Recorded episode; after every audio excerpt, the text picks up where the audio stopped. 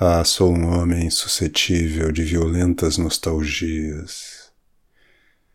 Gosto de falar da vacina obrigatória, do naufrágio da barca sétima e do assassinato de Pinheiro Machado. Sei que essas datas, esses fatos, exalam um cheiro de remédio de barata. Mas ótimo que assim seja. O remédio de barata é justamente o passado. Sim, o passado em aroma. Se me perguntarem o que é que se salva em mim, direi de fronte erguida a memória. Agora mesmo estou evocando o rio do fonfon, da careta, do cinema mudo.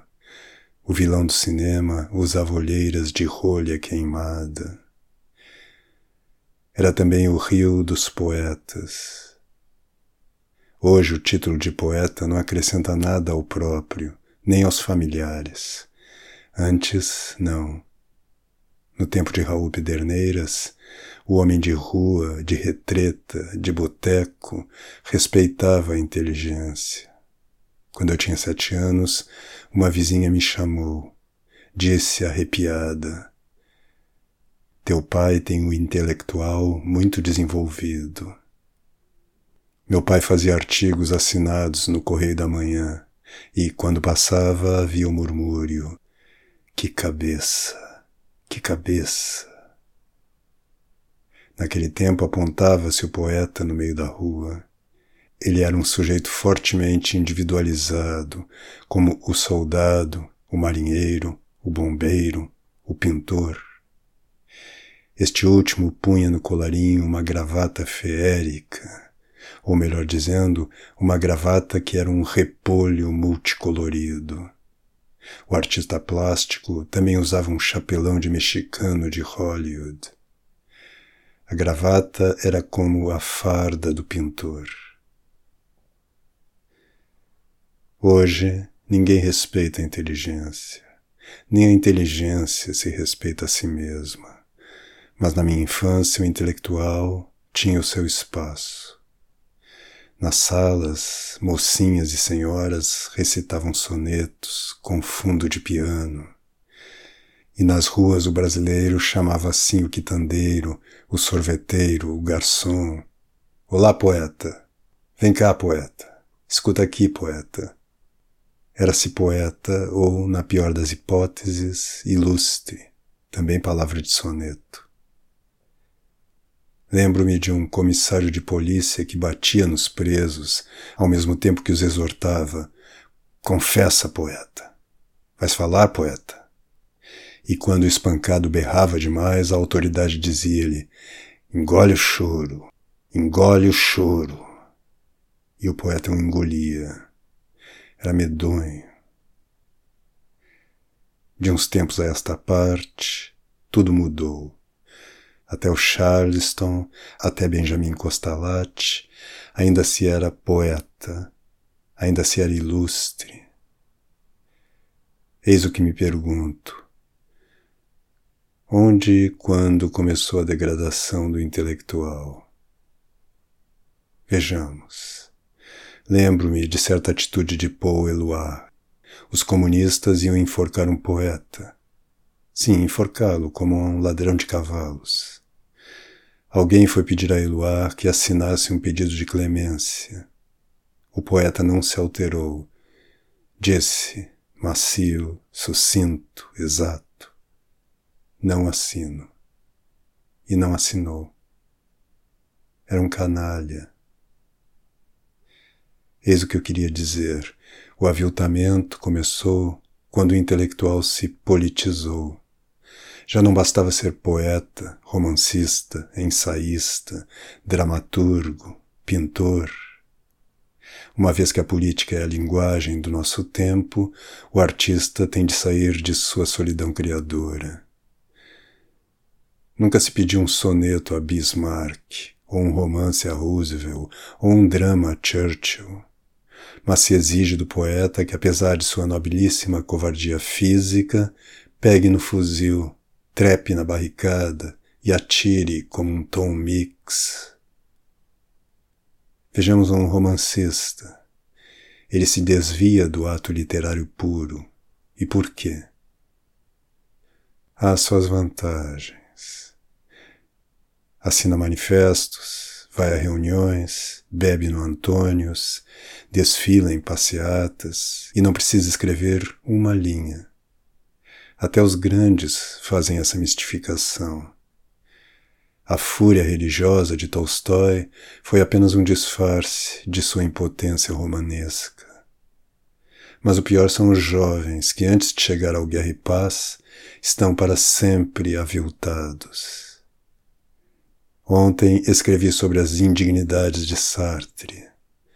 Lembro-me de mais uma Há pouco tempo ele mandou interditar a própria peça, As Mãos Sujas. Não se conhece nada parecido em matéria de aviltamento próprio, de autoflagelação.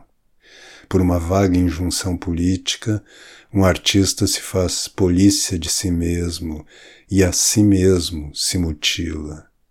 E esse escritor tem a vil coragem de falar em homem, em pessoa humana, em liberdade, nos seus escritos, ousa tratar dos valores da vida. Por isso mesmo, Guimarães Rosa teve um gesto perfeito. Foi o menos político dos nossos autores. E repito, foi o mais autor de nossos autores.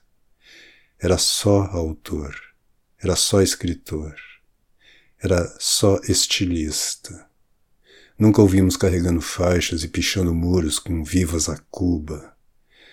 Se tivesse de pichar, daria vivas ao Brasil, aos tenentes do diabo, a Magé, à Praça Sete, ao Flamengo. Uma vez o velho Rosa almoçou com Antônio Calado e Otto Lara Rezende. O autor do Grande Sertão passou duas horas pedindo ao Calado, pelo amor de Deus, faça literatura, faça literatura romance, teatro. No Brasil é preciso pedir ao romancista para fazer romance, ao poeta para fazer versos. Guimarães Rosa foi apenas o santo da frase. A frase estava acima de tudo.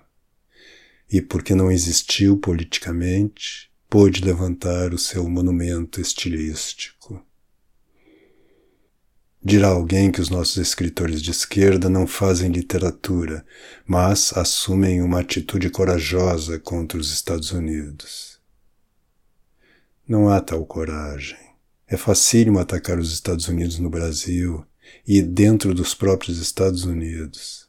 Até os norte-americanos se auto-atacam com a maior efusão. Sartre mete o pau nos Estados Unidos e, ao mesmo tempo, cospe na memória de Pasternak. O nosso intelectual de esquerda não suspira contra a cortina de ferro.